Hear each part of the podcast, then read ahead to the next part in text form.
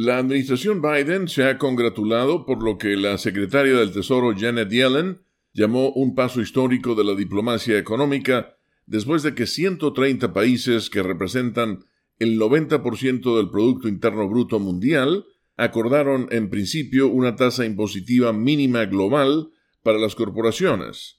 El acuerdo, cuyos signatarios incluyen a China, Rusia, India y todos los miembros del G20, acordaron imponer un impuesto mínimo de al menos 15% a las corporaciones en un esfuerzo encaminado a prevenir lo que Yellen ha llamado con frecuencia una carrera hacia el fondo entre países que intentan atraer a las empresas con tasas impositivas bajas.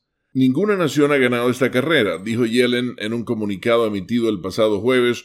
Las tasas impositivas más bajas no solo no han logrado atraer nuevas empresas, sino que también han privado a los países de fondos para inversiones importantes como infraestructura, educación y esfuerzos para combatir la pandemia. En Estados Unidos, este acuerdo garantizará que las corporaciones asuman una parte justa de esa carga. La Organización para la Cooperación y el Desarrollo Económicos, OCDE, ha estado luchando desde 2013 para llegar a algún tipo de arreglo que racionalice el tratamiento fiscal de las corporaciones globales en todo el mundo. El objetivo siempre ha sido capturar los cientos de miles de millones de dólares en ingresos fiscales que, según los expertos, los gobiernos pierden cada año debido a las estrategias corporativas para evadir impuestos. Sin embargo, el proyecto se detuvo casi por completo en los últimos años. Con la nota económica desde Washington, Leonardo Bonet,